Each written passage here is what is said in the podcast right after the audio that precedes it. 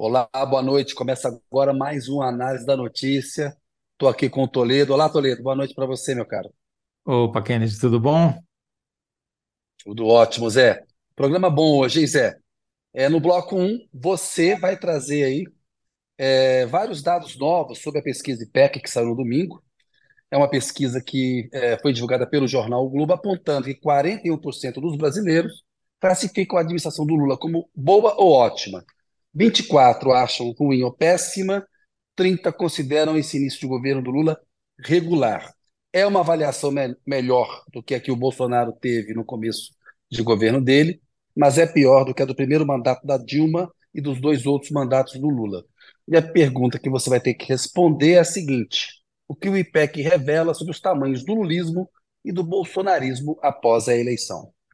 Aí depois desse papo com Toledo, a gente vai tratar do furo da Juliana Dalpiva, que escreveu uma coluna mostrando que o Bolsonaro não quer que a Michele Bolsonaro, que assumiu a presidência do PL Mulher, tenha agenda sozinha pelo país, viajando, faça campanha ou atos políticos é, sozinha. Tem que esperar ele voltar.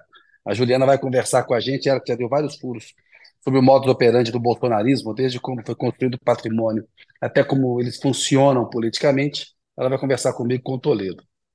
E por último, o querido Jamil Chad, que é correspondente do UOL lá na Europa, vai conversar com a gente sobre uma viagem importantíssima que Lula fará à, à China, é um recorde da missão empresarial e compõe aí esse princípio da política externa do Lula, que já teve na Argentina e no Uruguai, começou pelo Mercosul, teve nos Estados Unidos e agora vai para a China.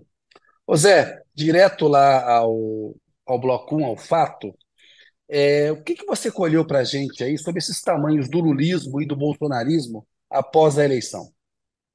Kennedy, antes de chegar lá, vou fazer um pouco de suspense, tá? Porque deu um trabalho tão grande para calcular esses negócios. E, aliás, o trabalho não foi só meu, foi mais do IPEC do que meu, que o IPEC e a Marcia Cavalari, quem eu agradeço por terem é, feito umas contas aqui que eu sozinho não seria capaz de fazer.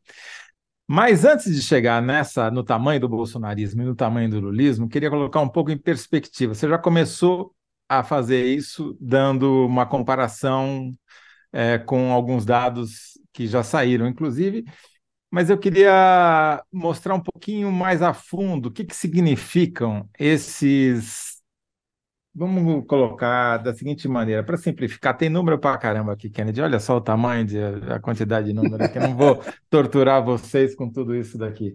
Vou tentar dar uma resumida. Supra-sumo do Toledol hoje. É, exatamente. Toledol era, quase entrou no manual da Folha, mas felizmente o Otávio Frias Filho falou: não, aí já é demais. É, 41 de ótimo e bom, contra 24 de ruim e péssimo. Por que, que eu gosto de usar os dois? Porque é importante você saber quantos que acham ter uma avaliação positiva, menos aqueles que acham uma avaliação negativa. Porque você pode ter uma avaliação de 41 e um regular maior ainda e ter pouca gente achando o governo ruim ou péssimo. Então, eu gosto de subtrair um do outro, que dá 17 pontos de saldo positivo para o Lula. Esses 17 pontos, é muito ou é pouco? Né? Essa que é a pergunta que é mais importante. E para respondê-la, a gente só tem um jeito de fazer, que é comparar o Lula com ele mesmo, para saber como foi o desempenho do Lula. O IPEC, como a gente sabe, é o herdeiro do IBOP. São as mesmas pessoas, a mesma metodologia, os dados são absolutamente comparáveis. Segundo as medições do IBOP e agora do IPEC, esse é o 33º trimestre do Lula como presidente da República. Nos outros dois mandatos ele cumpriu 32 trimestres e agora primeiro trimestre um terceiro mandato. Então dá para a gente comparar e a gente tem pesquisa todo mês de março, todo mês de junho, todo mês de setembro, todo mês de dezembro, para todos os anos que o Lula foi presidente. 2003, 4, 5 e 6, 7, 8, 9 e 10, né? E agora 2023. Pois bem, Nesses 33 trimestres, esses 17 pontos estão em que lugar na escala de saldos trimestrais do Lula? Estão em 27º lugar, que mostra que ele está muito abaixo da média, tanto do primeiro mandato quando ele teve uma média aí de 21 pontos de saldo positivo, e foi um mandato complicado, porque teve um mensalão no meio, quando ele perdeu muita popularidade, chegou a ter saldo negativo. E os 55 pontos de média de saldo que ele teve no segundo mandato, que é recorde absoluto mundial. Né? Foi uma coisa extraordinária que nunca tinha se visto nada igual, pelo menos no Brasil. Pois é, ou seja, é um retrato da dificuldade desse começo de governo dele. Claramente é um governo, um início de governo mais difícil. A gente até pode falar que no meio desse caminho todo aí teve a prisão, a Lava Jato, a demonização da política, mas o Lula herda uma situação do Bolsonaro e tem um começo de, de governo difícil. E essa percepção está na pesquisa. Exatamente isso, Kennedy. É, a pesquisa é a melhor síntese de um, de um monte de fatores. Né? Então, entra aí a economia, o bolso, que é sempre o mais importante de todos eles. Tem o aspecto moral e ético, que são a decorrência da Lava Jato, o desgaste provocado pela Lava Jato. E tem um fator novo que vem de 2018 para cá, 2017, 2018 para cá, que é a polarização que é um fenômeno novo. Eu vou tentar demonstrar isso por quê. E isso muda o arcabouço da nossa análise até.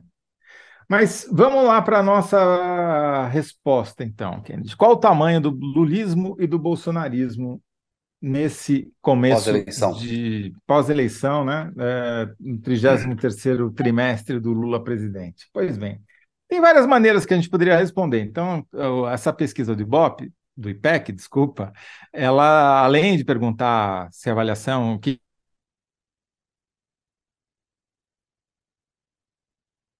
Eita, deu uma travadinha aqui, ó. Eita, eu... Travou um pouco o Zé ali, ó. O Zé está falando para a gente, ele analisou a pesquisa IPEC que saiu no domingo, uma pesquisa que traz uma avaliação desse começo de governo do Lula.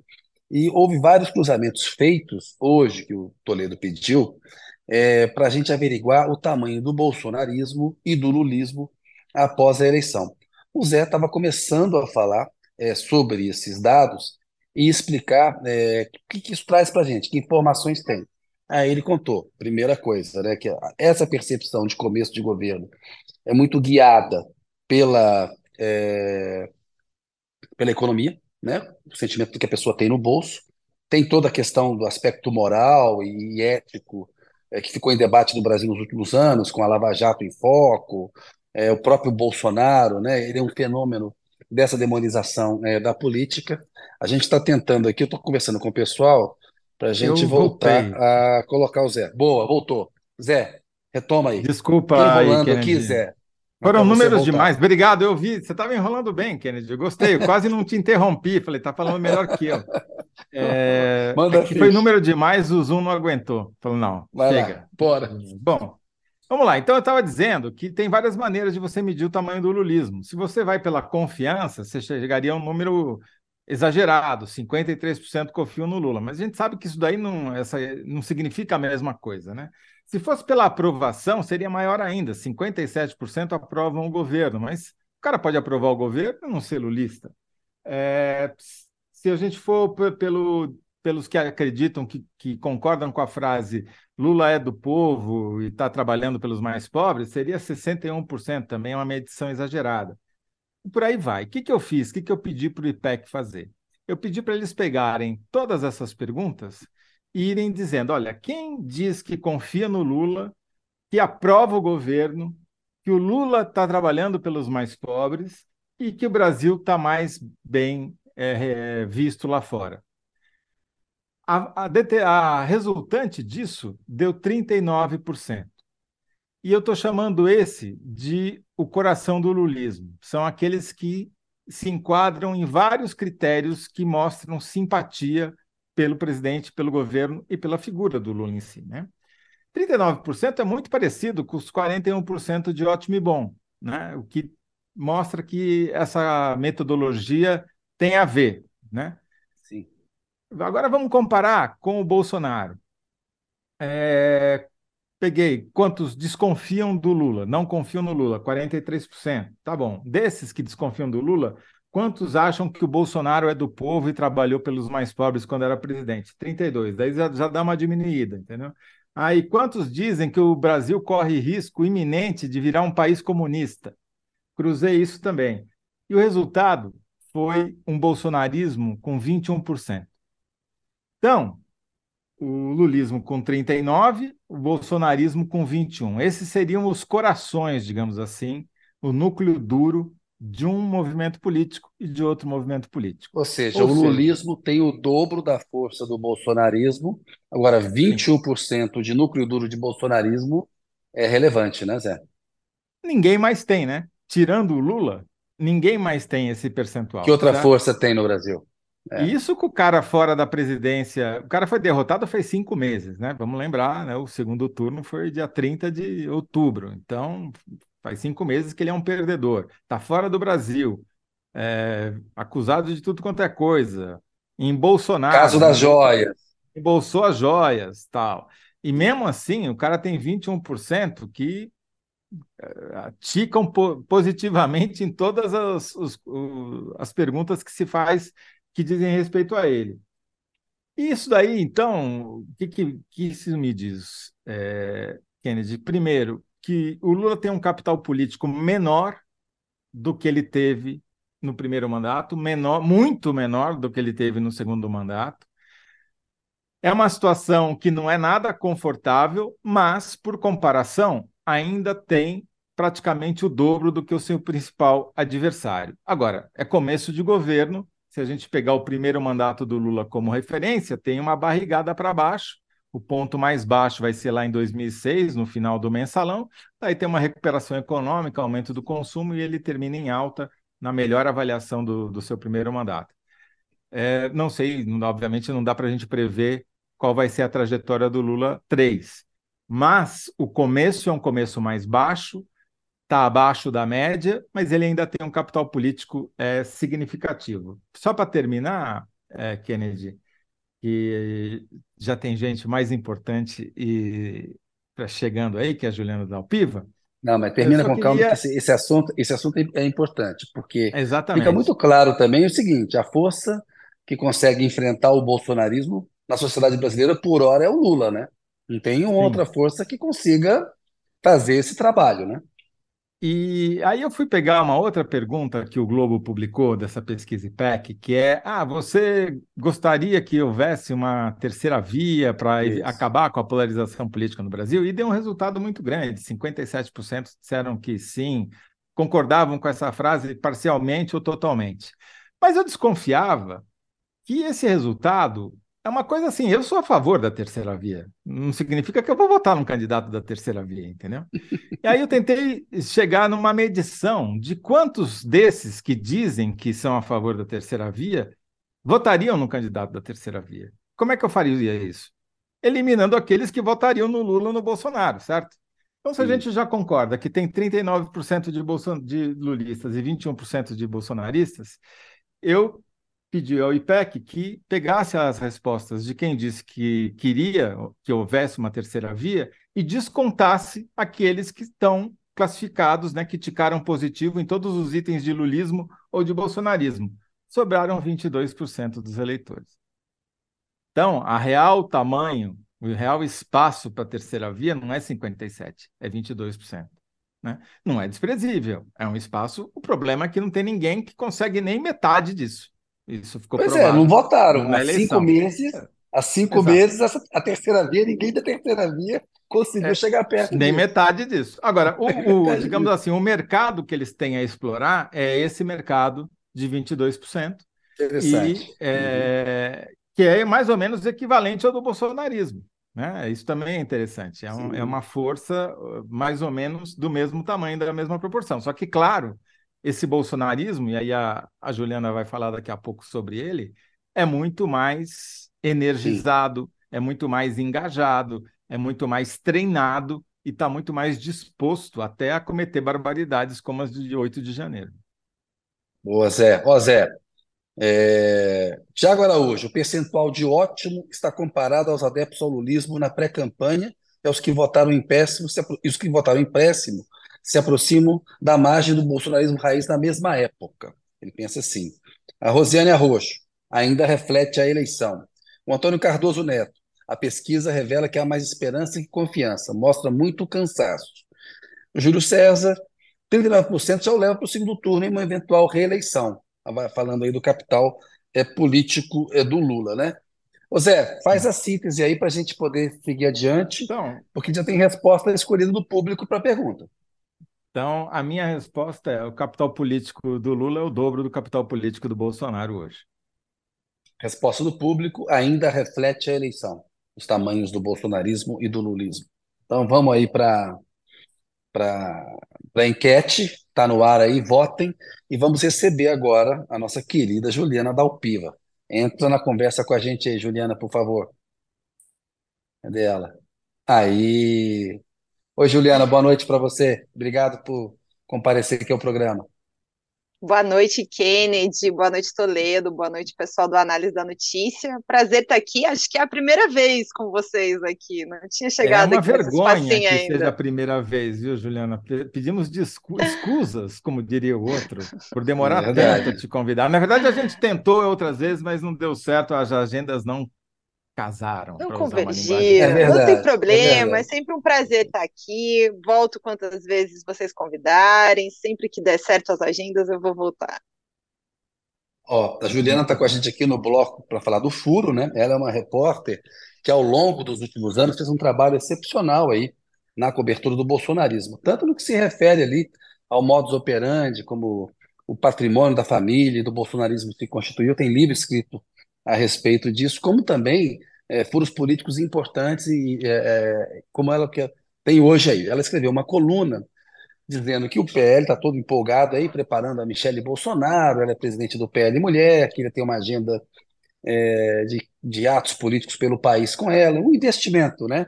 Numa figura alternativa do Bolsonaro, uma coisa do Valdemar da Costa Neto, presidente do PL ali, e outras figuras do PL também. A Juliana pode explicar isso melhor para a gente. Só que o Bolsonaro não quer ver a Michelle fazendo política sozinha, não. Está querendo que espere a volta dele ao país. Que é outro problema também, porque a gente não sabe se ele, quando ele volta e como volta, né? Que ele vem adiando.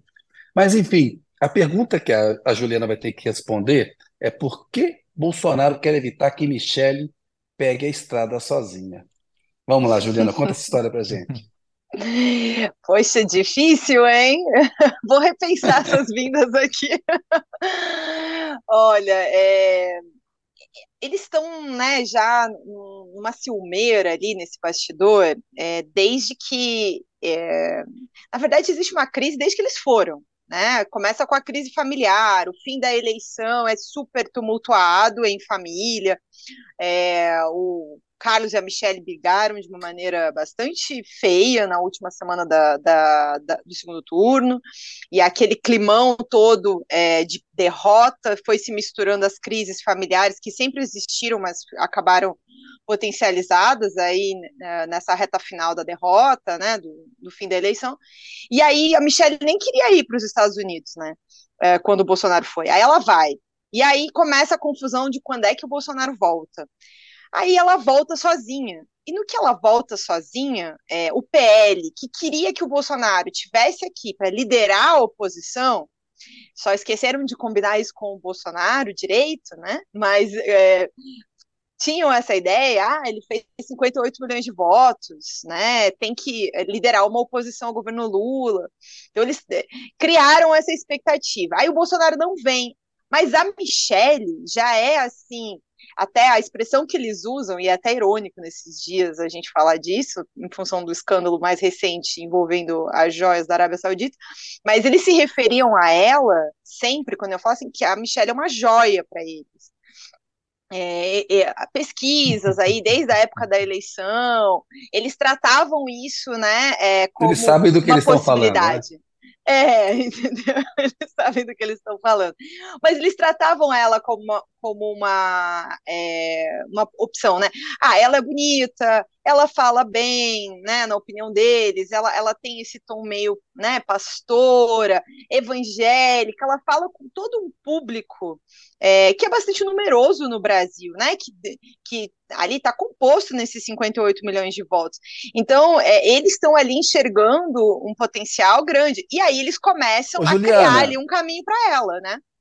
Ô, Juliana, e, e, esse potencial dela na visão deles é para quê? É para disputar o executivo? É para ser uma candidata à presidência da República em 2026, se o Bolsonaro não puder ser, ficar pelo caminho como ineligibilidade? É para ela ocupar um cargo no legislativo? O que, que eles imaginam para ela de carreira política? É aí que entra a confusão do que acontece mais recentemente. Né? O PL enxerga esse potencial, é, mas o que eu ouvi concretamente sobre isso, Kennedy, é a possibilidade de disputar o governo do Distrito Federal. Enxergam isso. Presidência, eu nunca ouvi diretamente. Li por colunas, outros colegas, mas as minhas fontes diretas do PL ali na cúpula sempre me relataram é, o governo do Distrito Federal. Uh, agora, é, isso é todo um plano do PL. Aí isso entra em choque total com a família Bolsonaro. Os filhos, né, sobretudo o Carlos, promete guerra, é, vazar coisas sobre, é, enfim, a família, sobre ela, é, e, e, enfim, não aquele jogo baixo que eles de, sabem fazer, né? Aquele, aquele, aquele jogo baixo. exatamente, exato. Jogo baixo e aí, especialistas essa história da via das viagens, né? O PL estava com isso. Ah, vamos lançar a Michelle para presidente, né? Vamos fazer um evento, uma grande coisa aqui, né? Marcar posição de oposição ao governo Lula. E aí vamos botar a Michelle para viajar ao Brasil, porque afinal de contas o, o PL já tem essa demanda aí de liderar a oposição há muito tempo, desde o fim da eleição. E aí, quando isso bate internamente dentro da família, é, pega mal, né? Já, o Flávio, por exemplo, é, já no, no, jantar do Rogério Marinho, né? Quando na, na disputa da, do Senado já é, ela chegou, ele foi embora em seguida e hoje não foi muito diferente. Ele até recebeu ela lá no evento e depois arrumou lá um projeto para ele apresentar na comissão de assuntos econômicos, assim, um projeto super importante, né? Que não podia esperar acabar o evento do PL, nem ficou para o evento em si. É, e é, o que me contaram mais recentemente é que essa história das viagens é, foi conversada lá até um pouco antes mesmo da Michelle ir para Orlando na semana passada, já com o Bolsonaro cortando essas asinhas, é, mas assim, mais na visão do PL, que ele não quer muito, enfim, é, esse assédio, né, vamos dizer assim, é, deles sobre ela, dela viajar sozinha pelo país, mas claramente ele não gosta do protagonismo que ela é, exerce, é. É, se incomoda com, com, com essa liderança, ele se incomoda, os filhos se incomodam, é, o Flávio se sente como quem tem que ser o líder natural, é, da, da, família na ausência do pai, né? Porque afinal de contas, machismo ali não precisa nem falar, né, Kennedy? É, é assim, é, é, uma é, questão. Ela não presente. tem nem número, né, Juliana? Tem o 00, 01, 02, 03 e ela não tem nem número, coitado. Então, e ele também, né, para lembrar aqui quem, uh, quem acompanha, que não, não, talvez não conheça, mas o Bolsonaro tem um histórico de levar as mulheres para a política, né? A primeira mulher dele ele fez vereadora e, segundo ele próprio, foi o fim do casamento, foi isso, né? Embora saiba-se que não foi só isso. Agora, é, a segunda, ele não colocou na política, mas ele colocou para gerenciar os gabinetes da família e se envolveu em todas as confusões lá que geram crimes e que estão hoje sob investigação, enfim, todo mundo lá de que é, com sigilo quebrado no Rio de Janeiro, com coisa que ainda vai vir à tona aí mais à frente, nos, nos próximos meses, eu acho. E aí, enfim, a Michelle nunca tinha. A Michelle vinha de um. De um ela era descrita ali, sabe, no, pelas pessoas próximas, como totalmente diferente, até a eleição ano passado, é, como totalmente diferente das ex-mulheres, como alguém que não tinha essas pretensões. É, tanto que na primeira campanha do Bolsonaro, 2018, a Michelle não participa, né? Ela aparece, assim, muito pontualmente, e o que eu me lembro mais concretamente é no dia da vitória, que aí ela tá do lado dele e tal, mas no dia da derrota ela não tava, né? Agora, é, 2022, no dia de fazer o discurso da derrota, que é aquele clássico, né, que o, o candidato geralmente vai com a família, tal, aí nesse momento ela não estava. Mas ela também é descrita como uma pessoa assim constante, sabe? Tem horas que, a, que ela tá ali, ela vai participar e tudo, e aí do nada ela cancela também. O ano passado, algumas vezes eles tiveram problemas para gravar vídeo na campanha eleitoral, porque a Michelle dizia que ia gravar e depois não aparecia no dia da gravação. Enfim, é, problemas em eventos também. O Valdemar da Costa Neto, que é o dono do PL, né, é um dos caciques que dominam o partido é, de cabo a rabo e toda a verba, e, enfim, nomeia, desnomeia, manda prender e soltar, ele é tudo menos bobo, né? É, e ele sabe esses números aqui que a gente falou agora há pouco sobre o capital político que resta aí de bolsonarismo, quer dizer, tem pelo menos 20%, mais de 20%, provavelmente 21%, como a gente chegou aqui, de um eleitor que é, tá meio órfão, se a gente considerar que o Bolsonaro fugiu do país e está lá em Orlando, brincando com o Pateta. É, claro que ele está de olho nesse potencial de, de eleitores para a eleição agora do ano que vem, e mais importante ainda, daqui a três ou quatro, daqui a quatro anos, na verdade, né? Agora, é, eu te pergunto o seguinte: se a gente olha os números, dentro desse núcleo aí do bolsonarismo, fica muito claro que o núcleo mais numeroso é o núcleo evangélico, que é um segmento que, em tese, a Michelle é a única verdade que é evangélica, né? Os outros fazem de conta, né? É meio fantasia, assim. Portanto, teria, em tese, mais chance de ter uma penetração nesse eleitorado. É, você acha que é por aí o raciocínio? O que, que você nos conta das suas fontes? Eu acho que sim, é, do ponto de vista político, né, além de ser dono do PL, né, ah, como você descreveu ali o Waldemar, ele também é um político bastante experiente, né, tem uma série de eleições nas costas, eles, por exemplo, na campanha passada, já fugindo da regra lá do que o bolsonarismo fez em 18, né, fez pesquisa para poder apontar campanha eleitoral. Então eles estão de olho nisso. E é por isso que eles estão investindo na Michelle, é por isso que eles tratam ela como joia e, e meio que fazem tudo que ela quer, né, nesse momento. Agora, é, eu ouvi também umas coisas assim sobre a resistência dela, né? Ela tem uma resistência, a, a, ela gosta de ser alguém que tem essa influência e de exercer essa influência. É, ela gosta da ideia de que foi ela que ajudou a catar, né, assim, a alavancar a Damares Alves, por exemplo, ao Senado, e ganhou, inclusive, criou uma confusão com a Flávia Arruda, que era ministra do, do Bolsonaro, mas ela ainda não tem, assim, uma convicção de entrar de cabeça, né? Então, o que, que eu ouvi o pessoal do PL falar? Ah, a Flávia, a própria Flávia, que foi alguém que teve que ser convencida ao longo do tempo. Eles acham que eles podem trabalhar ela para que ela de fato possa é, criar um caminho para ela. Só que isso vai estar sempre em choque com o Bolsonaro. É, o Bolsonaro nunca lidou bem com, com a entrada das, das mulheres dele na política, né? É, tudo isso sempre foi muito ele sempre trouxe a família inteira e sempre tumultuou tudo isso. Inclusive, na, nas campanhas dos filhos, ele também se mete. Ninguém faz as coisas sem falar com o Bolsonaro, sabe? Então, eu acho que ah, eles estão enxergando os números, é, essa possibilidade, mas ali também parece que vai para um rompimento né, é, do casamento em si. Né? Não dá para ela despontar se ele não permitir. Ela teria que é, se libertar de alguma maneira.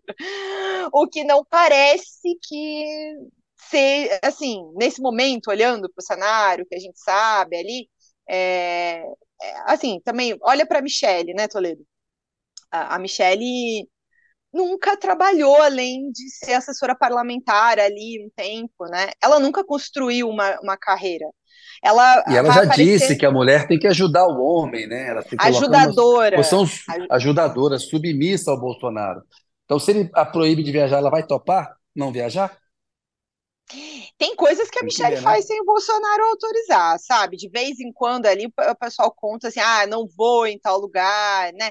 É, dar uma resistida em algumas coisas, mas a, a, ponto de criar uma carreira política, né? Ou seja, ah, vou disputar uma eleição aqui, o Bolsonaro não concorda com isso. Hoje eu vejo isso com muito é, baixa chance, sabe? É, acho muito difícil dela enfrentar ele porque aí ela vai para um rompimento que eu acho que não me parece que exista concreto na, no casamento deles, né? É, ela teria que enfrentar ele, os filhos, assim, é, é uma coisa meio. É, é grande para ela enfrentar, sabe? E aí, o que uhum. é que ela vai ter também, né? É, isso, algumas vezes, analisando isso com outros colegas jornalistas, até dentro desse mundo evangélico, há uma, assim, não, não quero.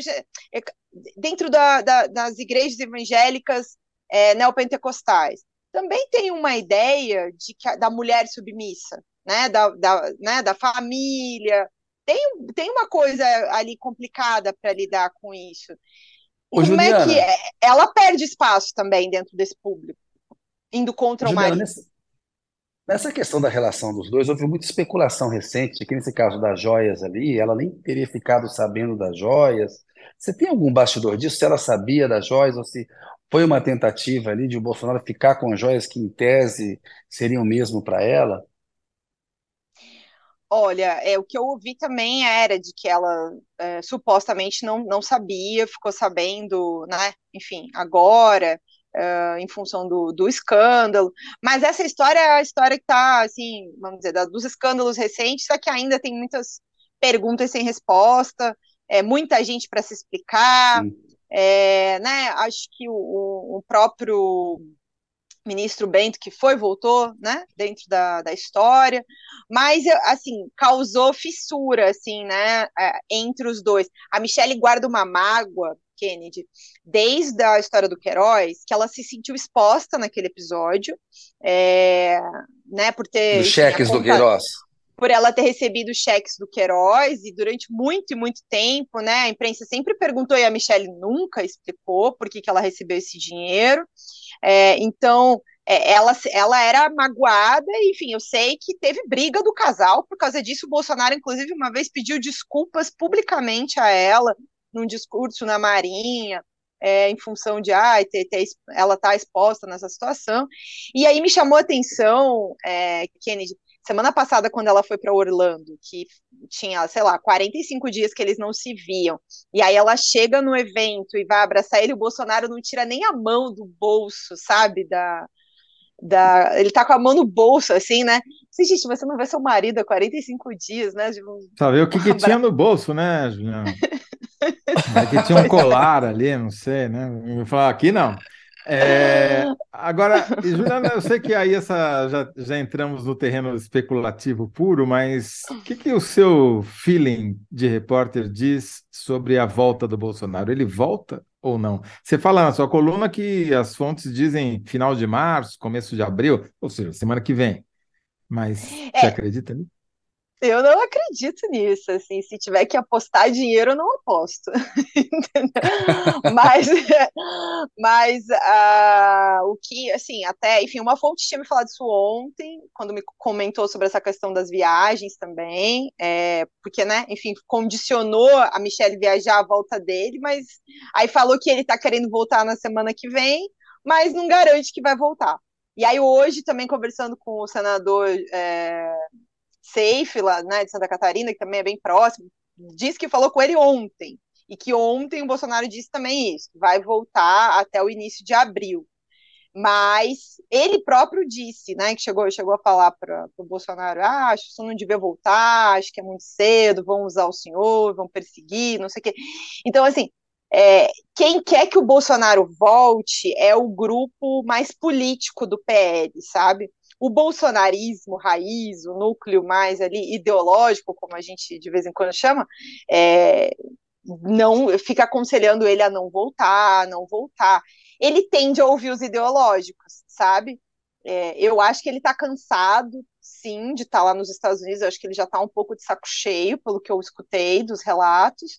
É, inclusive até a própria filha, né? Uma das questões foi essa, a Michelle ter ido, ter voltado, o que relataram foi isso, as, as filhas não foram, né? A, a, Laura não foi agora, quando a Michelle foi, e eles não se veem há muito tempo, enfim, Bolsonaro não, não, não necessariamente é um plano morar nos Estados Unidos, ele está lá por uma necessidade, ele tem medo de ser preso.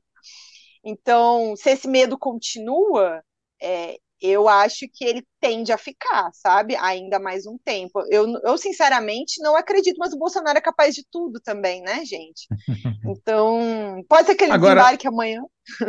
Você acha que ele tem é, a mesma. Você acha que ele vai seguir o modelo do Trump também nisso? Porque uma das coisas que a gente leu esses dias é que, diante do risco do Trump ser indiciado e eventualmente até preso, já se adiantou e convocou manifestações, em repúdio à eventual prisão e tal.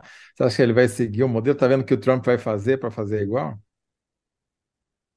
Ele sempre é, tenta se inspirar no Trump, né? Em tudo que ele pôde, desde a campanha, mas ele tem ali um pouco um, essa coisa desse grupo ideológico que fica dando pitaco, né, e, e, que né, destoa bastante. Uma coisa que incomodou bastante um grupo, é, até que não era exatamente um grupo assim do PL, mas eram pessoas que foram aliados dele, enfim, ex-ministros, e que tentaram dar um formato mais assim institucional em alguns momentos, pelo menos que está muito puto com o Bolsonaro fazendo o que eles consideram de agenda de deputado federal. Né? Eles chegam uhum. lá, liga para o Bolsonaro, conversa com o Bolsonaro, presidente, o senhor tem que é, se poupar, tem que fazer agenda de estadista, né, como eles gostam de dizer. O senhor foi presidente do Brasil, tem uma imagem, né, enfim, no discurso deles. E aí o Bolsonaro vai lá e vai visitar a polícia do interior dos Estados Unidos, sabe? É, então, assim, ah, ele vai olhar o que o Trump faz? Ele vai. Às vezes ele vai copiar? Vai, mas é, eu acho que na, o Bolsonaro também tem um pouco da autenticidade dele, que é dele, né? Que é sair lá no shopping, fazer um, um vídeo mostrando as pessoas cumprimentando ele como se fosse uma grande coisa no mundo ele ser cumprimentado por brasileiros num shopping é, em Orlando, assim, né? Então, é, não vejo, sabe? Ele vai, ele tá sempre de olho ali, né? Não deixa de, de tentar monitorar um pouco o que, que o Trump faz. Tudo bem, bem. vamos para a síntese, Kennedy? Vamos, vamos para a síntese? Bora. Ó, Juliana, por que Bolsonaro quer evitar que Michele pegue a estrada sozinha? É, ah, falar da questão do protagonismo e a questão da protagonismo, né? E a carreira política, né? É, ele não que quer. Que né? Eu acho que é muito tá ligado a isso. Ele quer manter o poder dele e também tem o Flávio do lado dele para não deixar com que ela decole sozinha. Então, é 75 caracteres e tem que colocar uma parte da pergunta para as pessoas entenderem, vai ficar, às vezes você concorda, algo mais ou menos assim. Bolsonaro não deixa a Michelle viajar sozinha para não perder seu protagonismo, para não perder poder ficar mais curta. Tá ótimo. Boa. Ótima síntese. Tá Boa. Obrigado, Juliana. Viu, Juliana. E a gente vai te chamar mais vezes. Espero que dessa vez as agendas sejam mais fáceis de conciliar. Obrigado. Obrigada, sempre que vocês quiserem, Toledo. Obrigada, Kennedy. Valeu, Juliana. Obrigado mesmo. Prazer ter você aqui com a gente. Valeu. Ô Zé, tchau. vamos aqui. Tchau, tchau, Juliana. Boa noite. Ó, vamos aqui ver daqui a pouco como é que está a enquete, pessoal passar os dados para a gente, que está lá no ar. Votem. Enquanto estão ajeitando o doutor Jamil para entrar com a gente, o Fábio de Saí Silva brincou, falou: hoje voltou a análise de pesquisas, porque você ficou falando da pesquisa do IPEC, é o programa que a gente fazia no ano passado, e o Fábio está sempre acompanhando a gente. É, José Maria Schemel, eles vão se autodestruir, aguardem, comentando aí a questão da Michele e do Bolsonaro. Bem, doutor Jamil está pronto, vamos colocar ele para entrar junto com a gente aí. Por favor, doutor Jamil, compareça. Aí, meu querido, boa noite. Boa noite, doutor Kennedy, doutor Toledo. Doutor Jamil, só para perguntar, só uma perguntinha para deixar os nossos ouvintes compadecidos. Que horas são aí na Suíça? 11h40 da noite. 11h40, chama exploração, análogo a, a, trabalho escravo, quase. Vamos ser enquadrados pelo Ministério do Trabalho aqui, Jamil. Fique tranquilo, daqui a pouco nós estamos indo para a China e, na verdade, isso já vai ser amanhã. Vocês lembram do projeto Tóquio? Né? Vocês lembram do, do, do, que era o projeto Tóquio? Pelo menos no meu time em São Paulo tinha isso. Né? Dizia, é. Treinava à noite para chegar lá na Ásia e jogar na, na, vamos dizer assim, no fuso horário correto. Agora a gente não vai para Tóquio, a gente vai para a China, mas enfim. Vão ser 11 horas de diferença, vai ser pior ainda lá na China. Não, vai, não, tamo, tamo Guardar de madrugada para trabalhar. É isso. Olha, o Jamil está só começando hoje. Na verdade, são 11, é, é. quase meia-noite na Suíça, mas ele só está começando a trabalhar, entendeu? Daqui, e a gente agradece, porque ele sempre prestigia a gente aqui. Obrigado, Jamil. Sei, sei que tá Obrigadão, Jamil. Sempre. Olha só, até onde Lula quer chegar na viagem à China? Jamil, essa é a pergunta que o senhor terá que responder com a gente aqui nesse terceiro bloco. Bola com você. Olha, essa é uma viagem que provavelmente vai marcar o, seu, o primeiro ano do governo dele, certamente, em termos de política externa. É o reposicionamento do Brasil no mundo, mas é um reposicionamento é, que tenta, pelo menos, equilibrar a relação com a China. A relação com a China é muito desigual, porque, obviamente, nós somos fornecedores de matéria-prima, eles são fornecedores de alta tecnologia, cada vez mais é, uma tecnologia que, obviamente, é, nos distancia em termos é, é, de nível, basicamente, produtivo também, mas principalmente no que se refere ao perfil do comércio bilateral. Então, em primeiro lugar, tentar equilibrar. Eu, sinceramente, não vejo essa, essa, essa, esse equilíbrio acontecendo da noite para o dia. Primeiro, o Brasil vai precisar se reindustrializar é, para depois você poder fazer qualquer tipo de caminho desse jeito. Então tem essa questão comercial. Agora tem a questão geopolítica. Na questão geopolítica é ainda mais estratégico.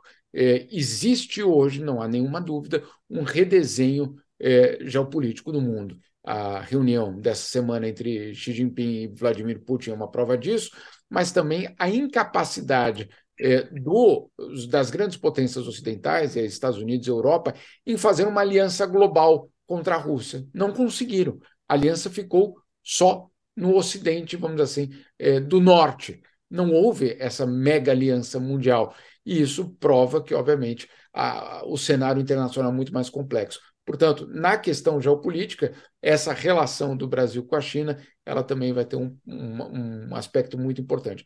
Mas eu posso inverter. Ô, Jamil, só para te perguntar, e esse ah. pós-Bolsonaro, que teve muita atenção com a China, de graça e tal, Sim. desse ponto de vista é, político, o Lula e, e o encontro com o Xi Jinping, o que, que você acha disso? Olha, é, foram anos extremamente complicados, é, mas é, os chineses vão aproveitar justamente dessa ocasião, dessa volta do Brasil, para dizer: olha, é, uma parceria conosco é, vai render. Né? Eles vão aproveitar o fato, e você estava lá também, Kennedy, que nos Estados Unidos a recepção foi fininha, né? É, foi magrinha a recepção que o Lula teve, é, uma reunião de duas horas, sem jantar, sem almoço, sem banquete, sem nada.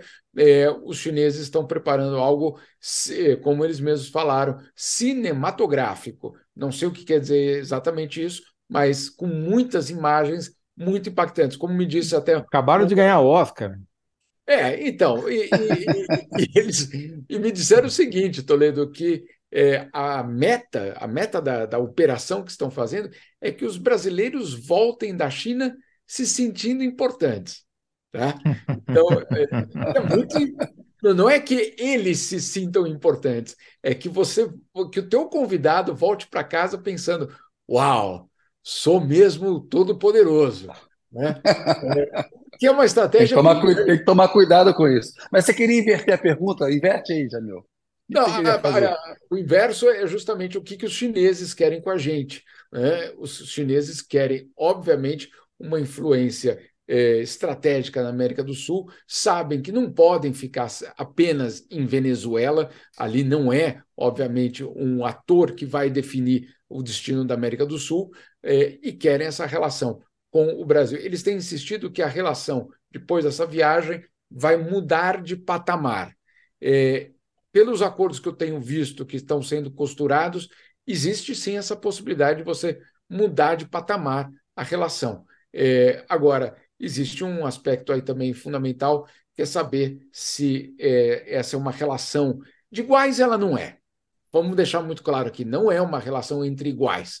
Agora, se não houver alguma contrapartida ao Brasil, que o Brasil possa, obviamente, é, ter um outro aspecto e não só fornecedor de matéria-prima, é, se não houver isso, eu acho que eu, eu, esse, isso vai se perder ao longo dos, dos próximos anos. Se for uma relação que de verdade muda a, o perfil da exportação, o perfil da relação comercial e o perfil político, aí eu acho que sim, a gente tá, talvez estaria, estará vendo um novo eixo aí bastante importante entre a América do Sul e a Ásia. Um jeito de fazer isso, né, Jamil, seria, em vez de exportar todos os produtos industrializados para o Brasil, fazer investimentos diretos aqui, né, pelo Exato. governo, pelas empresas, para criar empregos no Brasil e ajudar nessa reindustrialização que você mencionou, tal. Você acha que os acordos podem ir por aí ou isso é só o wishful thinking dos brasileiros que vão querer se sentir importantes ali? Tem a coisa da Ford na Bahia, né? A fábrica antiga, né? Exato. Tem, tem, eu diria, tem três aspectos que podem funcionar. O primeiro deles, que é muito simbólico, é a China assumir os espólios da Ford no Brasil. É, é muito simbólico, né? A empresa americana, Sim. que era absolutamente o pilar da indústria automotiva eh, ocidental e mundial naquele momento, ela abandona o Brasil e o espólio fica com o novo eh, ator internacional, que é a China, com eventualmente o carro elétrico. Então é, é muito simbólico essa, essa, essa, esse, essa mudança de paradigma. Esse é o primeiro ponto. O segundo ponto é a construção de mais um satélite. E aí, no caso, de uma nova geração de satélites com radares, ou seja, algo que para os americanos já seria extremamente complicado, uma cooperação espacial entre Brasil e China, fica ainda mais complicado se eh, ela vem com um novo satélite de alta tecnologia. Então, também é algo. É, que Ô, Jamil, Sim. Nessa questão dos satélites, vocês estão falando, é só para o meio ambiente, a vigilância ambiental, mas você acaba entrando numa área aí de defesa, uma área militar. Não, não, não. Se eu ver qualquer coisa militar, eu fecho o olho. É, entendeu? É um negócio complicado, é. né? Uhum. Não vai colar essa desculpa, não, mas só para vigilância ambiental e tal, não é. vai colar, né, cara? Claro. Não, não, assim, eh, do lado, do lado da China, vamos, vamos ser claros aqui, não há nada é, que tenha uma função só. Né? É, é, isso é óbvio, né? Isso, isso não existe, não existe. Não, não adianta você falar, é. não, olha, mas é, é, só é só um livro. Não, ele, ele, tem, ele tem outras funções. Agora, tem um outro, o terceiro aspecto, só para completar nessa, nessa lógica do Toledo, que é eventualmente uma fábrica de semicondutores no Brasil, é, anunciado pela China. Isso também ajudaria a modificar o perfil da, da relação é, bilateral. Enfim, vamos aguardar. Tem outros aspectos, por exemplo, a questão do turismo. É, o Brasil quer é, atrair os turistas chineses, é, vai ter um acordo que vai ser assinado justamente nesse aspecto. Só vamos lembrar o número, porque o número é muito impressionante. Quando me disseram, você é, cai do cavalo, né? É, são 170 milhões de chineses que viajam por ano, 170 milhões de chineses. 170 milhões. É quase, quase um Brasil, né? Tá com Não, é mais do que tem de adulto brasileiro capaz de viajar né, sozinho. É, é impressionante, é um número realmente. É, então, e, e, assim, em 2019, que foi o pico, e aí, claro, veio a pandemia, esses 170 milhões de, de, de chineses eles gastaram no mundo, quando eles viajaram, 120 bilhões de dólares. Dá para salvar até banco suíço com esse dinheiro. Falar nisso, a gente não pode deixar sem ir embora sem te perguntar o seguinte: como é viver num país comunista aí, é, Jamil? Olha, é, eu, eu, eu, Não, porque digo... o, governo chegar no fim de semana e falar para o maior banco, compra o segundo maior banco e falar para os acionistas, vocês não vão falar nada, cala a boca. É... Imagina se o Lula faz isso aqui. Parece até a China. Então, mas eu sempre disse, país com bandeira vermelha, tome cuidado, entendeu? Acontece, é, minha bandeira jamais será vermelha. Olha, é, a Suíça, a Suíça mostrou nesse fim de semana o que é, na verdade, a sociedade e a, a sociedade suíça, porque tem esses acordos, eles fazem parte da realidade da economia local. Você vai abrir uma loja, Toledo, de móveis aqui, é, antes de você abrir a sua lojinha, ah, vai ter um estudo do, teu, do impacto que a tua loja vai ter em destruir ou não empregos das outras lojas de móveis. Então não é assim, você vai e abre a loja. Economia planificada. É óbvio, óbvio. Né? ou, ou, alguém tinha alguma dúvida. Então, é, só, só tem dois supermercados. O Carrefour, para entrar aqui, foi, foi um dilema gigantesco. IKEA IKEA teve que. O primeiro IKEA perto aqui de Genebra teve que. Depois de muita negociação, eles falaram: tá bom, vocês podem abrir a loja, mas tem que estar 50 quilômetros de Genebra e não pode entregar o móvel na casa das pessoas. Porra. Entendeu?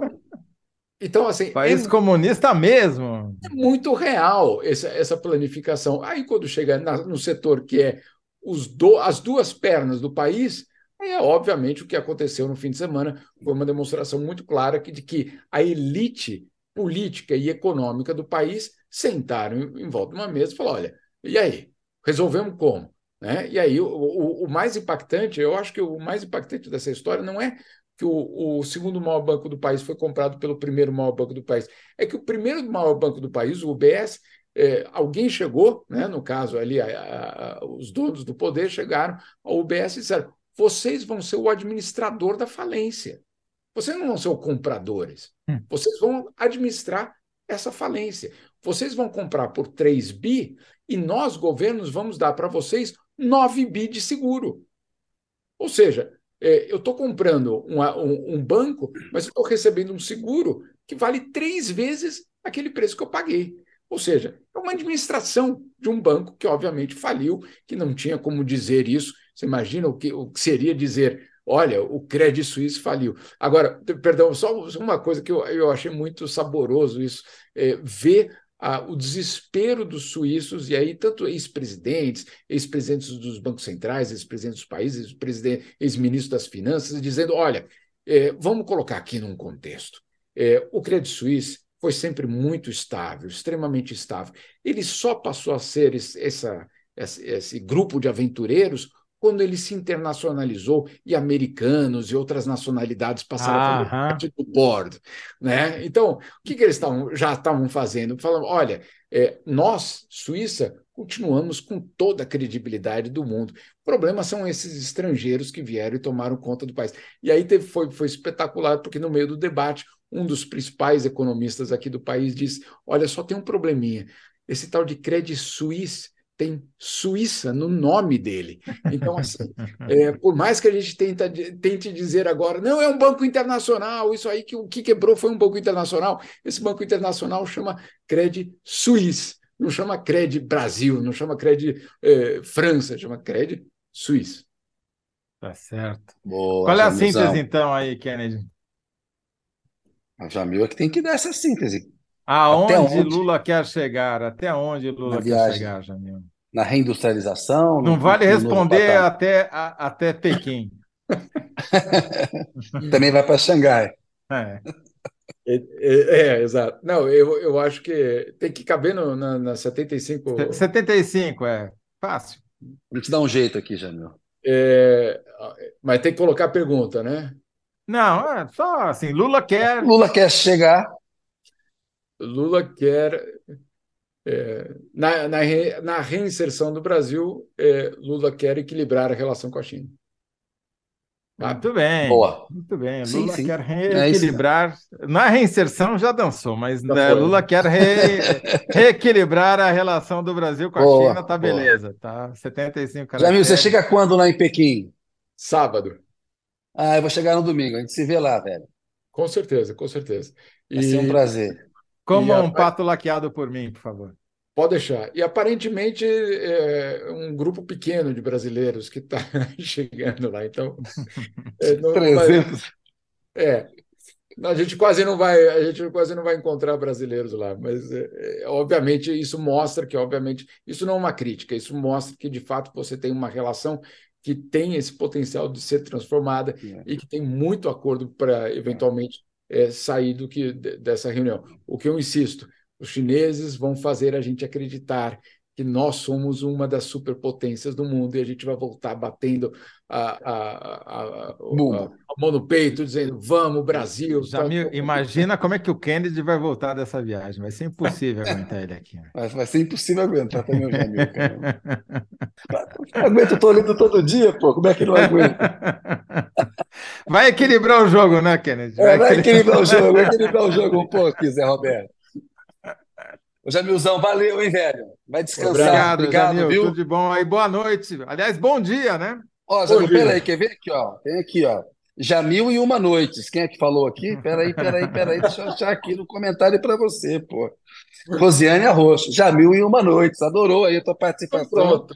Tô pronto. José Maria Schemer. Vou sair daqui direto para o bloco.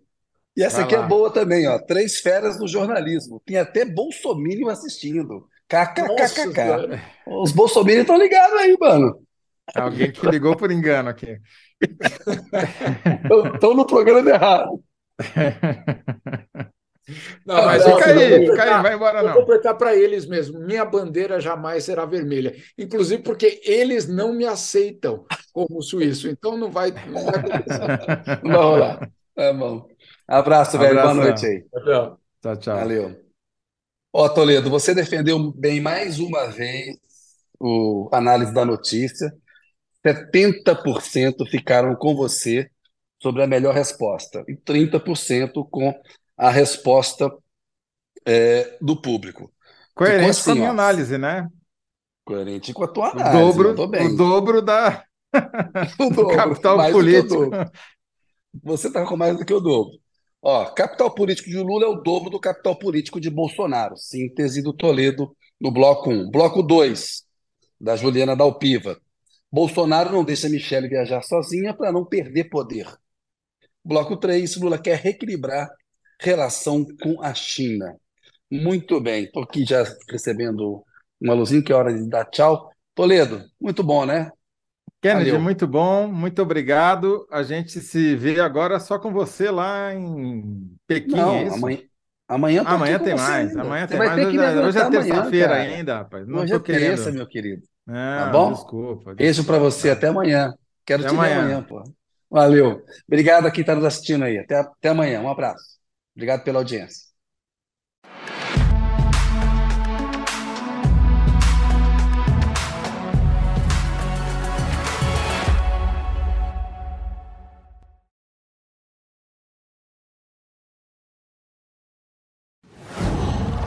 Qual?